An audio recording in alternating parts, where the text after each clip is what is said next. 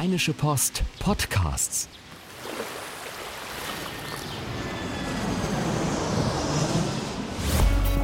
Gut Leben, der Podcast rund um Reisen, Gesundheit und alles, was unser Leben sonst noch besser macht.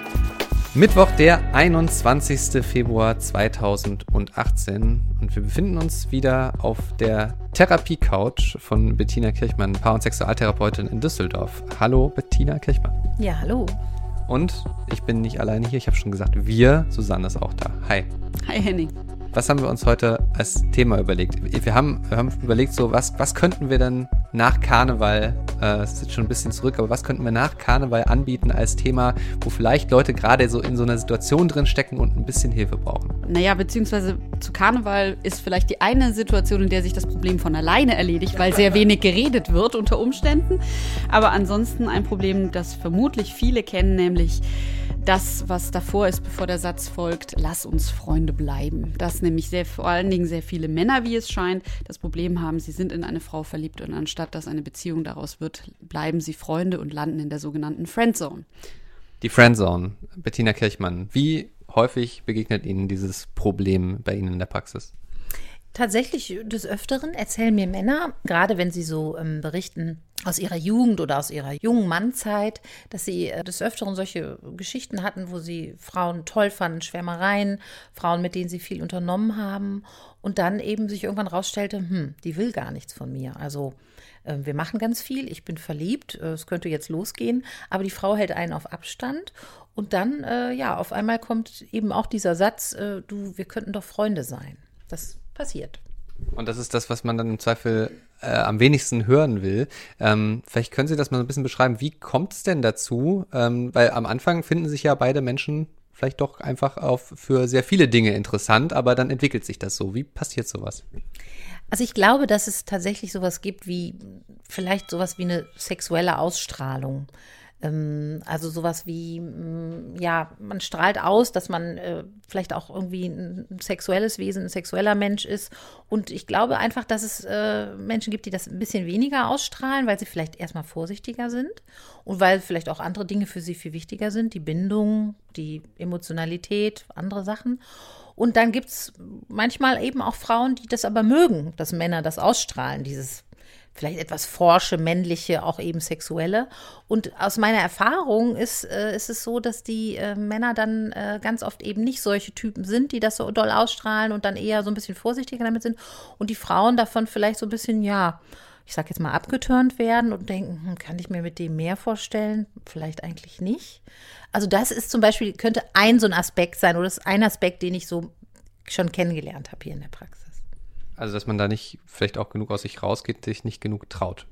Ganz genau, ne? So, also nicht dieses Forscher hat von wegen hier, Baby, das und das möchte ich und das und das sind meine Wünsche oder halt einfach so, ja, so eine, so eine Art von Anziehung herstellt, dass man eben dann auch sich begehrenswert macht oder so. Und wenn man das eben nicht so gut kann, kann das auf der anderen Seite ja dann auch eben so verstanden werden nach dem Motto, ach, ich mag den unheimlich gern, ich finde den unheimlich nett, aber sexuelle Anziehung oder Ausstrahlung hat er jetzt nicht. Kann man denn sagen, gibt es einen bestimmten Typ Mann oder Mensch, der dazu neigt, dieses Problem zu haben, dass er irgendwie nicht so richtig ähm, sexuell oder erotisch rüberkommt? Also ich glaube schon, dass es eher schüchternere Menschen sind. Also Menschen, die vielleicht ein bisschen introvertierter sind, die nicht so ganz mit sich nach außen gehen. Eben wie gesagt, dieses Forscher nicht so haben. Die ja, die einfach so ein bisschen brauchen, bis sie, sage ich mal, warm werden oder auch überhaupt in ihrer Entwicklung. Es, man darf ja auch nicht vergessen, dass es viele Menschen gibt, die ähm, einfach Zeit brauchen, bis sie sich auch sexuell entwickeln, die in den 20ern und manchmal auch erst in den 30ern äh, da wirklich, ich sage jetzt mal, warm werden.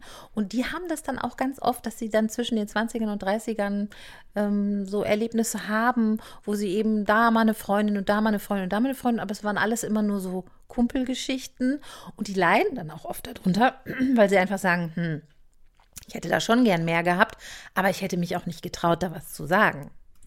Nun ist, kann man den Rat geben, ja Mensch, dann trau dich doch mal, dann mach doch mal, dann geh doch mal ran, dann sag doch mal. Das ist aber sehr, sehr leicht gesagt und irgendwie auch nichts, also ich glaube, da können, kann man da nicht so viel mit anfangen, wenn man in der Situation steckt, dann immer genau dann, wenn es drauf ankommt, dann eben doch eher den Rückzieher zu machen und eher doch nur nett zu sein, was Nettes zu sagen.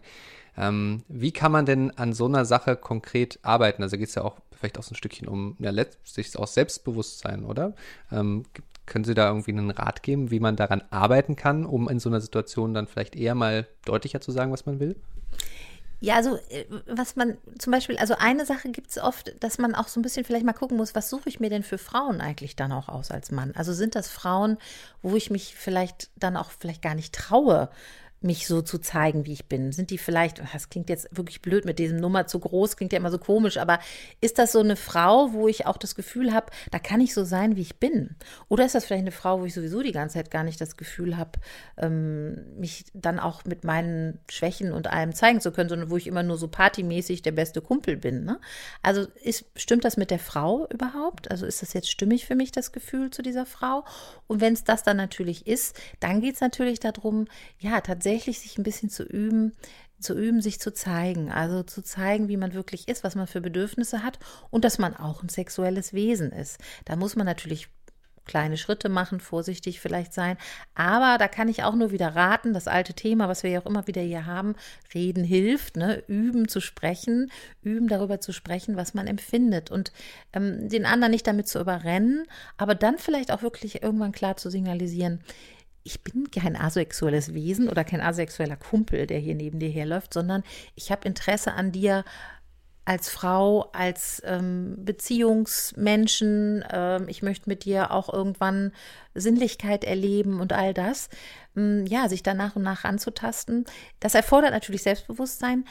Aber das kann man ja dann an so einer Stelle vielleicht auch dann genau mal üben, das ein bisschen dazu bekommen. Ich würde aber sagen, genau an der Stelle ähm, könnte Reden ja auch zur Falle werden. Denn ein Punkt an dieser Friendzone ist ja, dass diese Männer eben als beste Freunde oder als gute Freunde empfunden werden. Das heißt, es werden halt zum Beispiel, weiß ich nicht, über Ex-Freunde stundenlang geredet, wie man sich da gefühlt hat, vielleicht sogar Lösungen gefunden oder vielleicht erzählt sie dann sogar schon, äh, dass sie einen anderen verknallt ist oder so. Ähm, und das heißt also, diese Offenheit für freundschaftliche Gespräche ist, glaube ich, etwas, was eben auch gerade dazu führt, dass Männer in der Freundschaftszone landen.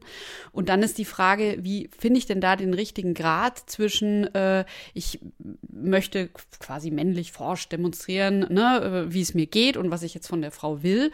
Und gleichzeitig aber, äh, ja, äh, muss ich aufpassen, dass ich nicht doch wieder den Freund markiere. Ja, wobei das ist interessant, wenn wir so, ich, ich kann den Gedanken total nachvollziehen und gleichzeitig ist es doch interessant, dass wir so denken. Also diese Kategorien von, also wenn ich mich für jemanden interessant machen möchte, gerade als Mann, dann halte ich mich ein bisschen mit bestimmten Dingen zurück, was so emotionales Reden und so betrifft und bin so ein bisschen der coole Macker.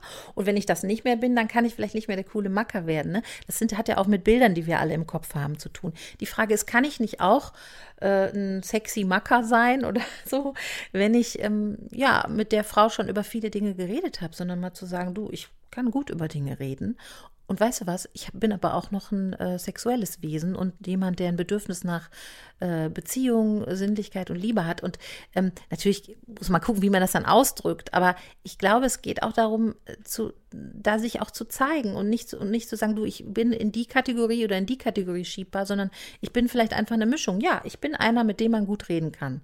So. Und ja, deswegen kann man trotzdem äh, mit mir tolle Sachen erleben und äh, ich kann auch aufregend sein. Aber das heißt natürlich, dass man auch gucken muss, schafft es, also die Frau muss es ja auch schaffen, aus diesen Kategorien rauszukommen, ne? Weil auch, glaube ich, wir Frauen das ja auch machen, Mensch, mit denen kann man gut reden. So gibt es ja schon fast so Sprüche wie, ob der wohl schwul ist, ne? wenn man mit dem gute Gespräche führen kann, auch wieder so ein totales Klischee. Ja. Ich nehme das hier in der Praxis wirklich wahr dass immer mehr junge Männer, gerade so zwischen 20 und 30 und über 30, dass die ähm, sich so verändern und so gut, also viele von denen mehr gelernt haben, über Gefühle zu reden, besser da, darüber sprechen können, zumindest äh, verstehen und sehen, dass es gut ist, das zu lernen. Ähm, da ist so viel Entwicklung im Gange, wenn ich das mit anderen Generationen vergleiche. Sicherlich ist da immer noch viel zu machen, aber so. Und dann denke ich, ja, und vielleicht sind das dann auch irgendwann die Männer, mit denen man sich wirklich gut unterhalten kann. und die äh, trotzdem ähm, Dreckskerle sein können, sag ich mal, wie ich das immer so nenne. Also eine Kollegin von uns hat einen Text darüber geschrieben und ähm, eine Sache, die ich auch ganz interessant fand, den wir übrigens auch wie immer äh, an unseren Podcast dranhängen werden. Äh, der, was ich ganz interessant fand, war, sie hat dann mit einem Flirtcoach gesprochen und der hat also davon erzählt, dass diese Männer sehr gerne die richtigen Zeitpunkte verpassen und zwar zu spät dran sind für das Zeitfenster von Signalisierung. Ich habe mehr Interesse, also nicht freundschaftlich, nicht nur freundschaftliches, sondern eben auch Sex, Liebe, was auch immer. Ähm, und äh, das Zweite, nicht nur es zu signalisieren, sondern auch das Zeitfenster zum Beispiel für den ersten Kuss. Das fand ich ganz interessant, weil man macht sich ja jetzt so konkret, man macht das ja nicht als Ablauf, äh, macht man sich keine Gedanken drüber, sondern man erlebt es halt und äh, dann fühlt sich das so an und dann passieren die Dinge oder sie passieren nicht. Und dass ich sich diese Männer eben aber schon nicht trauen würden, zum Beispiel einfach mal die Hand aufs Bein zu legen oder mal die Schulter zu berühren oder so. Und dadurch, dass von vornherein der Körperkontakt fehlt, fehlt, dann schon eine falsche Message gesendet würde. Das fand ich sehr interessant. Äh, finden Sie, dass das äh, stimmt? Ja, ich habe das auch tatsächlich, ich habe das ja, glaube ich, schon mal in irgendeinem Podcast erzählt, dass ich ja auch viel mit jungen Männern arbeite, die noch nicht kein, keine Erfahrung hatten und die dann mit mir so daran arbeiten, ne, die dann schon älter sind und so. Und da ist es tatsächlich ganz oft so, dass wir viel über das Thema Körpersprache äh, reden, weil das tatsächlich ein Thema ist, dieses dass ich dann auch oft sage, sie müssen üben, die Person mal zu berühren zwischendurch. Sie müssen mehr Interesse signalisieren, körperliches auch. Berührung macht viel mit Menschen. Ne? Wie gucke ich jemanden an? Wie berühre ich den? Wie interessiere ich mich? Zeige ich Interesse? Und zwar nicht nur eben so nach dem Motto, äh, ich bin dein Kumpel, sondern auch ein Interesse, was vielleicht auch mal ein Forscherblick oder so. Ne? Das, das tatsächlich gibt es Menschen, die das scheinbar nicht wirklich ich weiß es nicht, ob die das nicht lernen, ob das was mit der Erziehung, der äh, Sozialisation zu tun hat, ähm, die vielleicht auch aus meinem, ähm, ein, also mein Eindruck ist so ein bisschen aus eher, ich sag mal, aus einer asexuelleren Atmosphäre zu Hause kommen, wo das Thema, ja, Sinnlichkeit, Sexualität nicht so großes Thema ist, eher so ein bisschen weggeschoben wird, auch von den Eltern und wo man so bestimmte Knistersachen nicht so mitbekommen hat, auch vielleicht schon bei den Eltern nicht, ne? Weil es gibt ja auch Eltern, die da die küssen sich mal oder gucken sich mal so ein bisschen sinnlich an. Und es gibt eben Eltern, die das nicht tun. Und es kann einfach auch sein, dass das was auch angelernt ist, was wir beobachten. Und wenn wir aus so ganz asexuellen Geschichten kommen, ist es auch viel schwieriger, den Zugang dazu zu finden. Ne, so, wie macht man das denn und wie ist das denn dann überhaupt und wie soll ich das denn dann machen und bin ich ein sexuelles Wesen und bin ich ein, äh, kann ich Bindung haben, all diese Sachen, das ist dann viel schwieriger, da dran zu kommen, glaube ich. Ich habe auch ähm, nochmal ähm, vor unserer Folge hier so ein bisschen äh, mich durchs Netz geklickt und da findet man ja die äh, absurdesten äh, Flirt- und Dating-Coach-Seiten, äh, wo dann auch dazu geraten würden, sicher dir den ersten Kuss so früh es geht.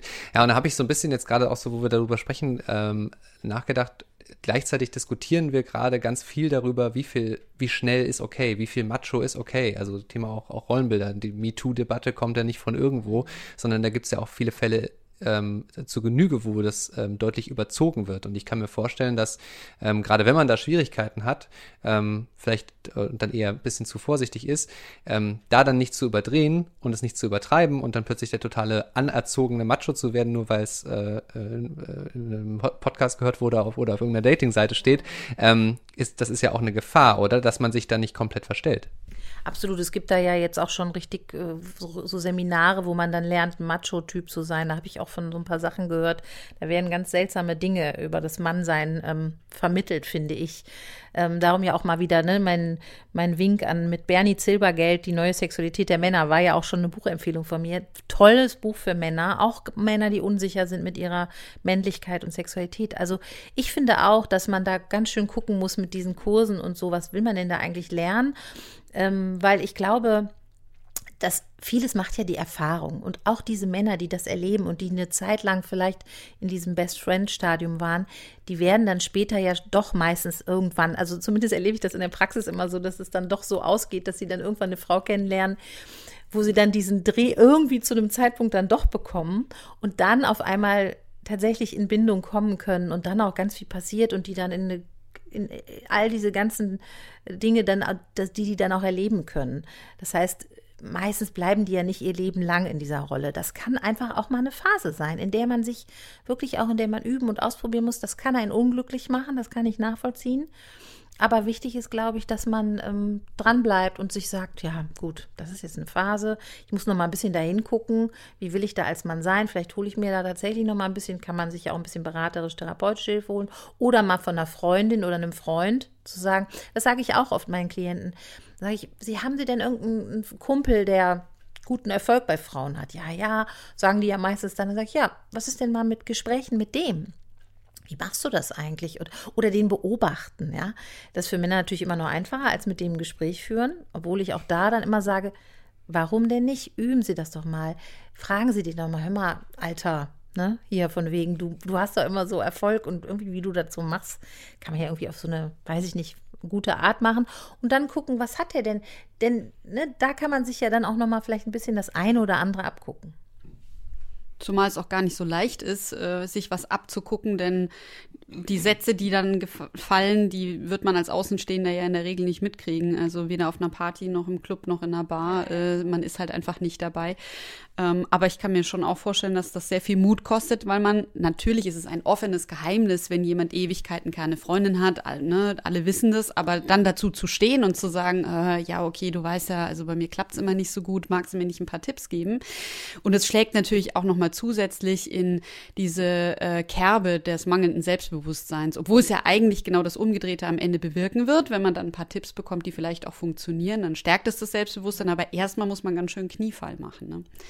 Ähm, wir sprechen ja gerade viel darüber, so wie man nicht reinrutscht ähm, in die Friendzone, äh, wenn man das verhindern will. Jetzt frage ich mich, wenn man da einmal drin steckt und das vielleicht auch wirklich möglicherweise eine jahrelange Freundschaft ist, in der man das das eigene Gefühl, das da irgendwie ist, dann irgendwie ein bisschen beiseite schiebt und es immer wieder Situationen gibt. Vielleicht äh, ist dann sogar die äh, beste Freundin, äh, trifft dann jemand anderen und das kann ja ganz, ganz schlimme Situationen äh, geben. Wie schafft man es denn da auf eine behutsame Art und Weise, die auch das andere nicht zerstört, ähm, da rauszukommen?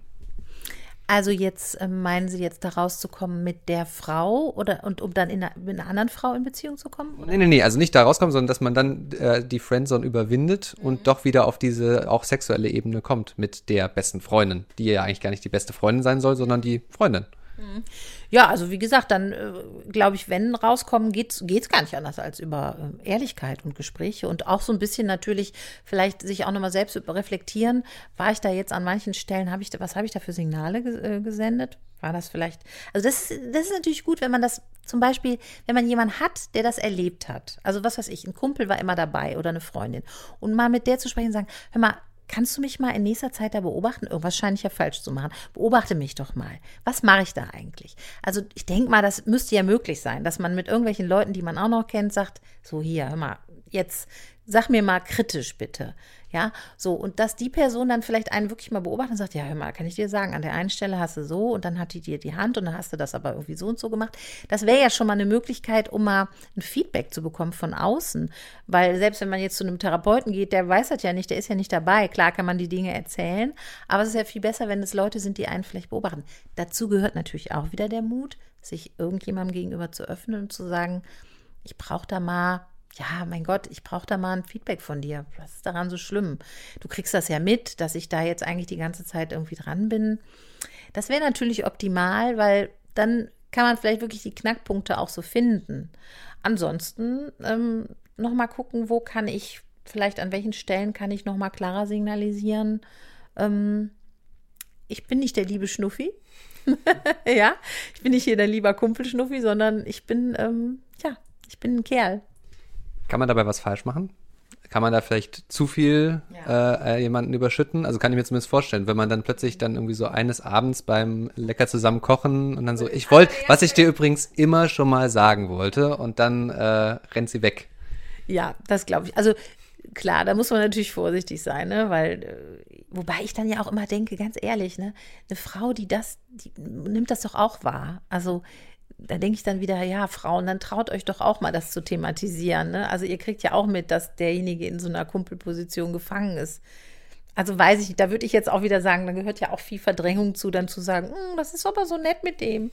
Also man denkt, ja, was denkst du denn eigentlich? Ich habe das, ich sage das immer zu einem guten Freund von mir, der immer viel wechselnde Beziehungen hat, sage ich immer, die ist schon klar, dass die Frauen sich in dich immer verlieben. Und sagt er, nein, glaube ich nicht. so, hör mal, du erzählst mir so viele Geschichten, die verlieben sich in dich. Du weißt schon, dass du die dann unglücklich machst. Und er so, ja, ist doch deren Verantwortung. Also, ja, natürlich ist es deren Verantwortung, aber du kriegst es mit, oder? Und dann grinst er immer so, ach nein, weiß ich nicht. Ne? Dann denke ich immer so, ja, komm, man kriegt es schon auch mit. Ne? So, insofern ist ja auch nochmal der Anteil vom anderen da, finde ich. Ne? Und gerade dann, wenn man dann den, mit dem anderen dann da vielleicht ins Gespräch oder so kommt, sollte derjenige ja vielleicht auch ähm, sich dann da mal ein bisschen öffnen und dann vielleicht zumindest ehrlich sagen, ich war noch nie verliebt in dich und so und das hat keine Chance. Dann kann man ja irgendwie wenigstens mal Nägel mit Köpfen machen. Ne? Ähm, wobei ich mich äh, da frage, ähm, klar, die merken das dann oder man merkt das dann, da ist jemand, der ist verknallt in mich, verliebt in mich.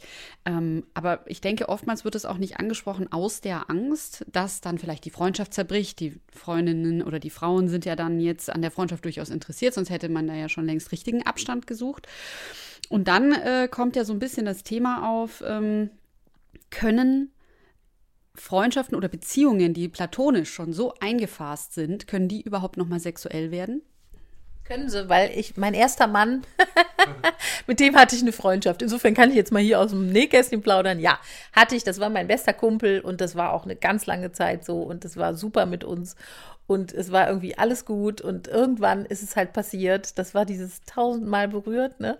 Und dann irgendwie waren wir aber danach auch beide total geschockt, weil das war nämlich echt nicht geplant und das war eigentlich so ein bisschen so, ey, Moment mal. Aber es war, glaube ich, auch für uns beide in Ordnung. Also war so für beide so ein ja klar, wir sind Kumpel, ne? Und das, wir verbringen immer die lustigste Zeit miteinander. Aber dass das dann sowas wird, hatten wir halt auch nicht mehr. Und als dann so passiert ist, war das für uns beide so ein bisschen so, hm. Und dann haben wir, das war total süß, weil wir haben an dem, an dem Tag, haben wir dann, also am nächsten Tag haben wir dann beide unseren besten Freund angerufen kurz hintereinander und gesagt, es ist was total Schreckliches passiert. Und wir beide vor allem das gemacht. Das war total süß. Und der so, ja, mein Gott und so. Ja, und daraus ist halt tatsächlich eine Beziehung und auch Liebe geworden. Und das haben wir gut hingekriegt. Und witzigerweise, ja, es war vorher eigentlich gar nicht sexuell, aber es war dann hinterher einfach, ja, das ging. Das ging doch tatsächlich. Also es geht. Wenn man es richtig macht ja, irgendwie, weiß ich auch nicht. Ich glaube aber, es war tatsächlich, wenn ich ehrlich bin, es war schon so ein bisschen, ich habe es dann gepusht, glaube ich, an dem Abend. Also ich wollte es dann irgendwie wahrscheinlich auch wissen. Insofern, einer muss es pushen, sonst geht es natürlich auch nicht. Wir lernen, die Friendzone ist äh, keine Einbahnstraße eine platonische Freundschaft lässt sich auch in eine sexuelle Beziehung umwandeln. Und äh, wenn man merkt, dass man das Problem hat, macht es viel Sinn, sich A mit seiner eigenen Körpersprache, mit seinem Selbstbild als Mann zu beschäftigen und vielleicht eben mal einen guten Freund ranzuziehen und zu sagen, äh, gib mir doch mal ein Feedback, wie verhalte ich mich in den Situationen und vielleicht sogar einen Tipp, was könnte ich anders machen. Ich finde, das ist schon ganz schön viel und gibt vor allen Dingen ganz schön viel Hoffnung. Auf jeden Fall. Bettina Kirchmann, herzlichen Dank. Ja, ich bedanke mich auch. Danke. Wir haben diverse Wege, auf denen ihr uns erreichen könnt. So, und gerade bei diesen ganzen Themen, wo es so ein bisschen ans Eingemachte geht, verstehen wir, dass ihr uns nicht mit Klarnamen eine E-Mail schreiben wollt. Deshalb äh, schaut doch gerne einmal vorbei auf telonym.me slash gutleben. Ich sag's nochmal, telonym mit y.me slash gutleben. Dort könnt ihr komplett anonym für uns, für äh, die Außenwelt, für jeden, also ähm, man sieht es äh, dann auch nicht öffentlich ähm, und man weiß auch nicht, von wem es kommt, könnt ihr äh, uns eure Fragen Fragen, eure Hinweise, eure ähm, Gedanken äh, zuschicken. Ähm, und dann äh, greifen wir das auf und schauen, was wir daraus machen können. Ansonsten könnt ihr uns aber natürlich auch ganz altmodisch und klassisch eine E-Mail schreiben an gutleben.rheinische-post.de. Genau, und dann bleibt nur noch zu sagen, wenn ihr es noch nicht getan habt, bitte abonnieren, abonnieren, abonnieren. Inzwischen nicht mehr nur im iTunes Store, sondern auch bei Spotify. Wir sind schon ganz aufgeregt, dass das inzwischen geht. Und jetzt verbleibt eigentlich nur zu sagen, Henning, bis nächste Woche. Bis dann, ciao, ciao. Keine Lust, auf die nächste Episode zu warten? Frische Themen gibt es rund um die Uhr auf rp-online.de.